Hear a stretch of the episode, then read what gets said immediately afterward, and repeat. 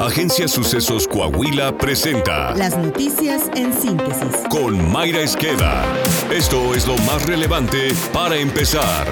El sexenio de López Obrador será el más violento de la historia, ya que en los primeros 58 meses de la administración se contabilizaron 134.594 homicidios registrados en carpetas de investigación, advirtió la Confederación Patronal de la República Mexicana, la Coparmex. En conferencia de prensa, José Medina Mora, presidente del organismo, aseguró que esta cifra es de 50% mayor respecto al mismo periodo del gobierno anterior. Duele profundamente confirmar que la herencia que dejará esta administración a 10 meses de concluir es ser el sexenio más violento de la historia. El saldo es muy alarmante.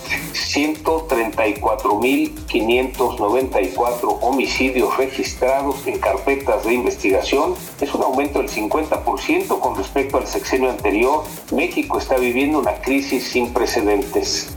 Podemos normalizar la situación, no podemos acostumbrarnos a escuchar cifras como el hecho de que se registran 682 asesinatos en México en apenas nueve días de noviembre. Medina Mora lamentó que aunque en el presupuesto de egresos 2024 existe un incremento de recursos para las Fuerzas Armadas, a la vez plantea una reducción para los cuerpos de seguridad civiles.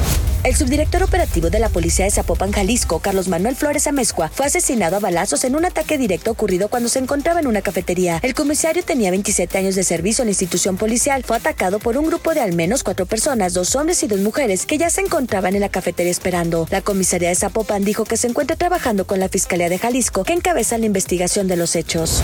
La Fiscalía General de Aguascalientes reveló que, de acuerdo con diversos hallazgos, se presume que la muerte del magistrado electoral Jesús Ociel Baena y de su pareja Dorian Daniel se generó debido a temas personales. Sin explicar el motivo de las muertes, la institución reveló esta información luego de una conferencia de prensa en donde se detalló que no había indicios de que una tercera persona haya asesinado a las víctimas o siquiera ha estado presente en el domicilio durante su muerte. Esto fue lo que dijo el fiscal de Aguascalientes, Jesús Figueroa Ortega. No se encontraron ninguna violación a las chapas. Encontramos en las dos plantas huellas hemáticas. Aparentemente podemos decir que es eh, lesiones ocasionadas con, no sé si denominarlas armas o navajas, y que estas son las lesiones que provocaron la pérdida de la vida de estas dos personas. No hay huellas ni indicios para poder determinar que una tercera persona diferente a los fallecidos estuviera en el lugar del crimen. La forma en que se encontraron los cuerpos también nos permite establecer que todo puede haber ocurrido entre ellos, es decir, que las lesiones pudieran haber sido provocadas entre ellos mismos.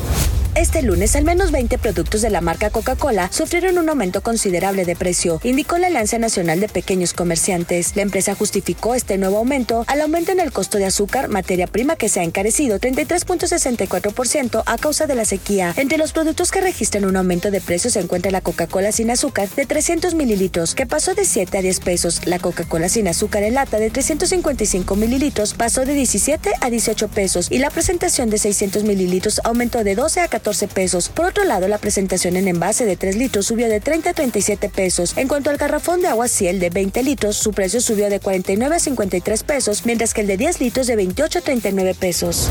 La Secretaría de Educación Pública Federal gastará más de 600 millones de pesos en antenas parabólicas y conexión de más de 20 mil planteles de telesecundaria y bachillerato en zonas rurales a los canales educativos de la red EduSat. Pero en un recorrido hecho por Animal Político por escuelas del Estado de México, se pudo constatar que muchas no tienen luz, internet ni televisión. Además, los docentes no conocen el programa de la SEP. Aseguraron que nadie de la Secretaría les dio capacitación sobre el uso de los canales educativos que llegarán a través del plan de las antenas parabólicas. Cuestionaron que se haya gastado 600 millones de pesos en esta tecnología cuando existen deficiencias en la infraestructura educativa de mayor prioridad. Aunado a ello, sentenciaron que los contenidos de los canales educativos de poco o casi nada les sirven, pues son muy básicos, aburridos o incluso desmotivan a los alumnos. El ministro Javier Lainez suspendió la designación como gobernador interino de Nuevo León que hizo el Congreso Estatal en favor del presidente del Tribunal Superior de Justicia Local, José Arturo Salinas Garza. Al mismo tiempo, el ministro suspendió también el nombramiento del secretario de Gobierno de García, Javier Luis Navarro Velasco, como encargado del despacho que el propio gobernador realizó de manera unilateral. Javier Lainez rechazó la petición de Samuel García para suspender cualquier otro nombramiento que pudiera realizar el Congreso, al que dejó en libertad para designar a un interino que no sea Salinas Garza.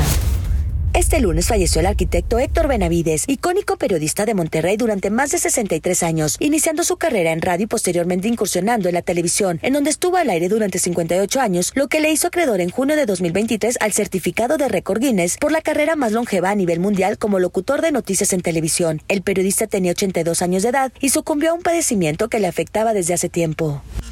Esta es la opinión de Israel Navarro, en clave de fan. En toda historia siempre hay héroes y villanos, pero en el eterno conflicto entre Israel y Palestina hay una marcada polarización entre quién es el bueno y quién es el malo a los ojos de la opinión pública internacional. Y los que vemos esta pelea desde la barrera tenemos pocos elementos para discernir qué es verdad y qué es mentira porque ambos bandos cuentan su versión y ambas casi siempre son diametralmente opuestas. ¿Qué si sabemos? Que hay violaciones al derecho internacional humanitario por parte de ambos frentes. Jamás es un grupo terrorista que ha cobrado la vida de civiles inocentes, pero el Estado de Israel está llevando a cabo una represalia desmedida que ha generado una crisis humanitaria descomunal en la franja de Gaza y que también ha causado muertes de ciudadanos que no la deben ni la temen. ¿Hasta qué punto se puede permitir que Israel lleve a cabo operaciones por defender su seguridad? ¿Y hasta qué punto el pueblo palestino debe extender su lucha por la creación de un Estado? Ambos tienen derecho a proteger sus intereses, pero ninguno tiene el derecho de actuar en contra de personas desarmadas, niños o gente herida. Y aquí entra otra particularidad, la cobertura mediática, porque a los que estamos del otro lado del charco nos queda medio lejos saber qué está pasando realmente. Y evidentemente el enfoque de la prensa internacional tiene tintes político-ideológicos. Los medios pro Estados Unidos tienen un sesgo hacia la versión israelí y existen medios más anti-yanquis que seguramente adoptan la versión gazatí. Adicionalmente está la postura de los organismos internacionales que en principio debería de ser de corte neutral, pero ante las atrocidades que se han visto, hasta el secretario general de la ONU ha decidido entrar al ruedo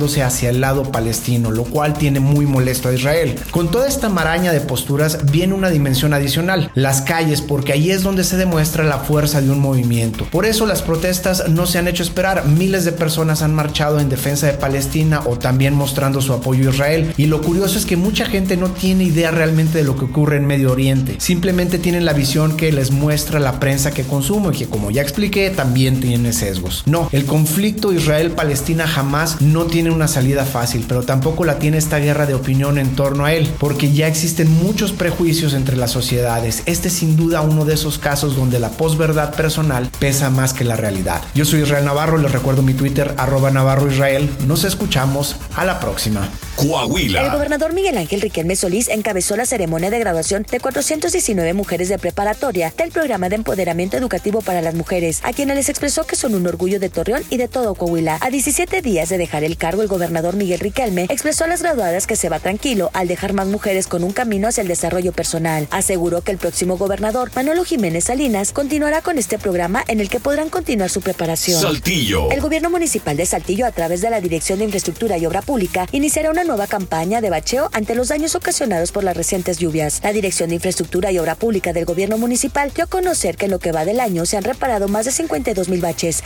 tanto en avenidas principales como al interior de las colonias, en todos los sectores de Saltillo. Virgilio Verduzco Echeverría, titular de la dependencia, informó que la población puede reportar los baches en el teléfono 072 del área de atención ciudadana o a través de un asistente virtual de WhatsApp en el número 844-160-0808. El avance de nuestro podcast deportivo con Alondra Pérez. Duelazo entre Bills y Broncos. Se define cotejo en los últimos 10 segundos del partido. Neymar se recupera de lesión, pero no hay fecha tentativa de su regreso a las canchas. Inicia concentración de la selección nacional. Quiñones acapara reflectores. Adidas lanza colección retro de jerseys de la selección mexicana. Está usted bien informado. Somos Sucesos Coahuila.